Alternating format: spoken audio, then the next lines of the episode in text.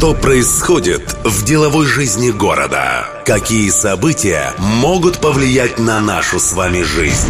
Что изменится в самое ближайшее время? Владимир Колодкин на радио Ростова. Деловая среда. Разговор по делу на последнем заседании Законодательного собрания Ростовской области депутаты выбрали нового заместителя председателя Аграрного комитета. Им стала Любовь Акулович, директор Новочеркасского мясокомбината. Продолжая серию материалов о состоянии сельхозпереработки на Дону, наш корреспондент Нина Малахова пообщалась с Любовью Акулович о текущем состоянии мясоперерабатывающей отрасли в регионе и о том, как новочеркасское предприятие справляется с кризисными явлениями в экономике. Для справки, Любовь Александровна Акулович родилась в 1959 году в Ростове. Закончила экономический факультет РИНХа. Работала директором городского рынка Новочеркасска. С 1996 года и по настоящее время возглавляет Новочеркасский мясокомбинат. В 2007 прошла обучение по программе ММБА. Является лауреатом федеральных и региональных премий в области развития сельского хозяйства. Депутат Законодательного собрания от фракции «Единая Россия». Имеет двух взрослых дочерей. Мясокомбинат Новочеркасский – одно из старейших пищевых предприятий Ростовской области. Сегодня помимо традиционных копченостей и колбас производит и хлебобулочные изделия. Комбинат развивает свою розничную сеть в Новочеркасске.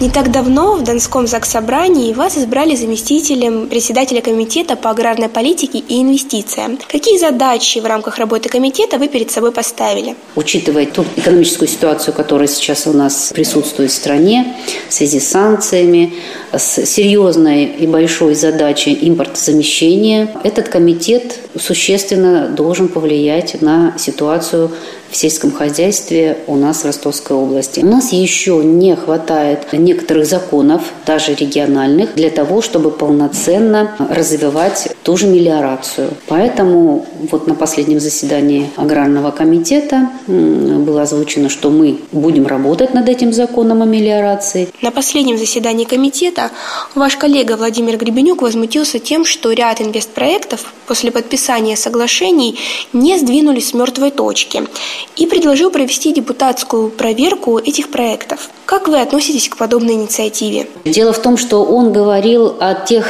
инвестпроектах, которые подписываются в рамках «Золотой осени», в рамках «Зеленой недели» в Берлине. Имеется в виду наши инвесторы, которые за рубежом. Дело в том, что на протяжении ряда лет много было подписано инвестпроектов, но мало реализовано.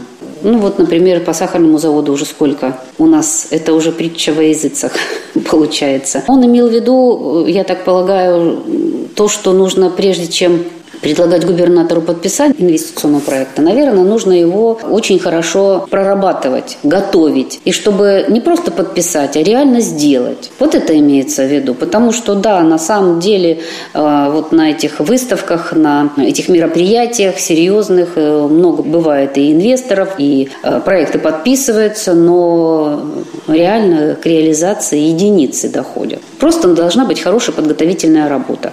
И вот мы просто хотим проанализировать на протяжении ряда лет подписаны инвестпроекты, сколько реализовано, кто готовил, как готовили, почему не реализовались.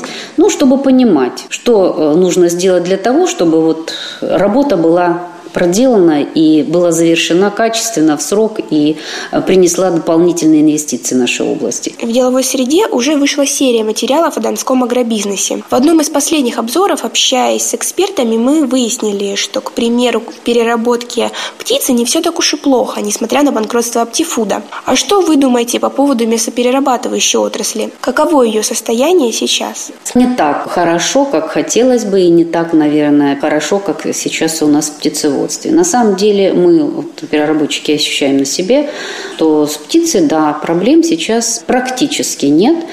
Птицу можно купить, и переработку птицепрома тоже можно купить. Это и фарш, это и МДМ, это готовые тушки птиц. Поэтому здесь, наверное, вопрос закрывается хорошо. А вот то, что касается мясопереработки, на примере даже нашего предприятия, Новочеркасского мясокомбината, могу сказать, что ну, не так радужно, как хотелось бы. Мы ну, истори работаем на отечественном сырье, предприятие наше небольшое, поэтому мы всегда работали на 90% на отечественном сырье. Но когда вот сейчас закрыт ввоз импортного сырья, особенно говядины, да и свинины тоже, и крупные мясопереработчики, конечно, сейчас э, покупают больше отечественного сырья. Естественно, это сразу же рост цен.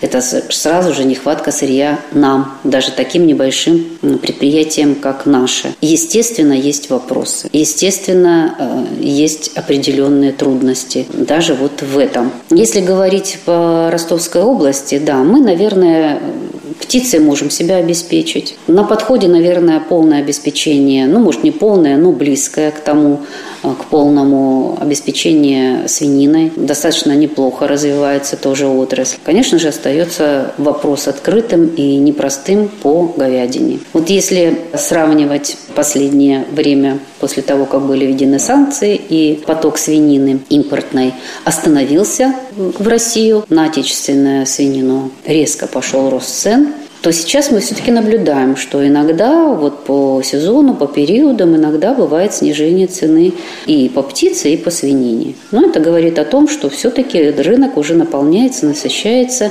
и мы как бы видим перспективу того, что на самом деле мы, наверное, этот вопрос тоже закроем. Сложнее, конечно, с говядиной. А это и молоко, это и мясо. Поэтому вот здесь, наверное, еще работа непочатый край. В одном из своих последних докладов замгубернатора Вячеслав Василенко сказал, что только 12% региональной мясной продукции производится из донского сырья. Считаете ли вы это значение критичным для областной экономики? Ну, конечно, 12% это очень мало. Даже говорить если говорить о нашем небольшом предприятии, на самом деле, да, мы э, завозим из Краснодарского края, из Ставропольского края, из Белгородской области сырье завозим. На самом деле так.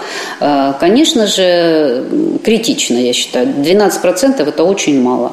А как вы в условиях экономического спада пытаетесь удержаться на рынке? Для того, чтобы все-таки э, люди могли позволить себе купить качественную мясную продукцию, мы работаем над тем, чтобы вот сделать недорогой продукт из мяса птицы. Сейчас мы еще работаем над линейкой колбас, в которой нет свинины, потому что у нас, э, в общем-то, представлено много национальностей в Ростовской области. Получая обратную связь от торговли, мы понимаем, что нужно расширять расширять ассортимент для людей, которые могут есть только говядину, птицу, баранину.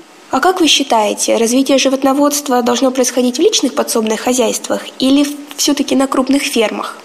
Знаете, смотря а, о каком животноводстве идет речь. Если это птица, если это утка, если это а, гуси, если это а, овца, то, наверное, да, личное подсобное хозяйство – это достаточно интересно, и э, это дополнительный заработок для людей, это дополнительные средства к существованию. А вот э, если говорить о свинине, то, учитывая те ветеринарные сложности, которые возникли последние годы в плане африканской чумы, то, наверное, нет – личное подсобное хозяйство и мелкие фермеры, они не смогут сделать предприятие закрытого типа и оградить себя вот от этой опасности. Напомню, это было интервью с депутатом Донского заксобрания и директором Новочеркасского мясокомбината Любовью Акулович. Опрошенные нашим корреспондентом предприниматели и представители власти преимущественно сошлись с Любовью Александровной в оценках текущей ситуации в сфере мясопереработки. И все же глава группы компании «Тавр» Александр Ремета, комментируя деловой среде положение дел на этом рынке, отметил, что хоть обстановка после введения санкций и нормализовалась, цены на свинину остались запредельно высокими. Но ну, в нашем случае, допустим, у нас есть свой свинокомплекс, и свининой мы себя преимущественно обеспечиваем своей. Говядину покупаем Юфо, Белгород и Воронеж. Конечно, все мы видим э, падение покупательского спроса.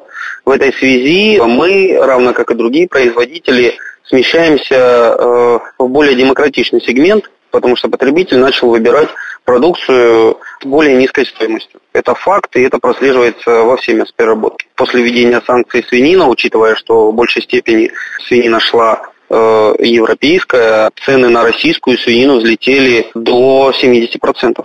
То есть это катастрофическое, фатальное, я бы сказал, повышение цен было э, вот за предыдущий период после закрытия э, границ на ввоз.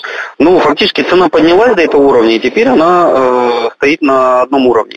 Но мы же понимаем, что в итоге, да, она сейчас не растет, но она выросла уже на 70%. После небольшой паузы интервью с операционным директором компании «Скартел» бренд «Йод» в России Владимиром Добрыниным об особенностях работы нового мобильного оператора в Ростовской области и планах по завоеванию доли рынка.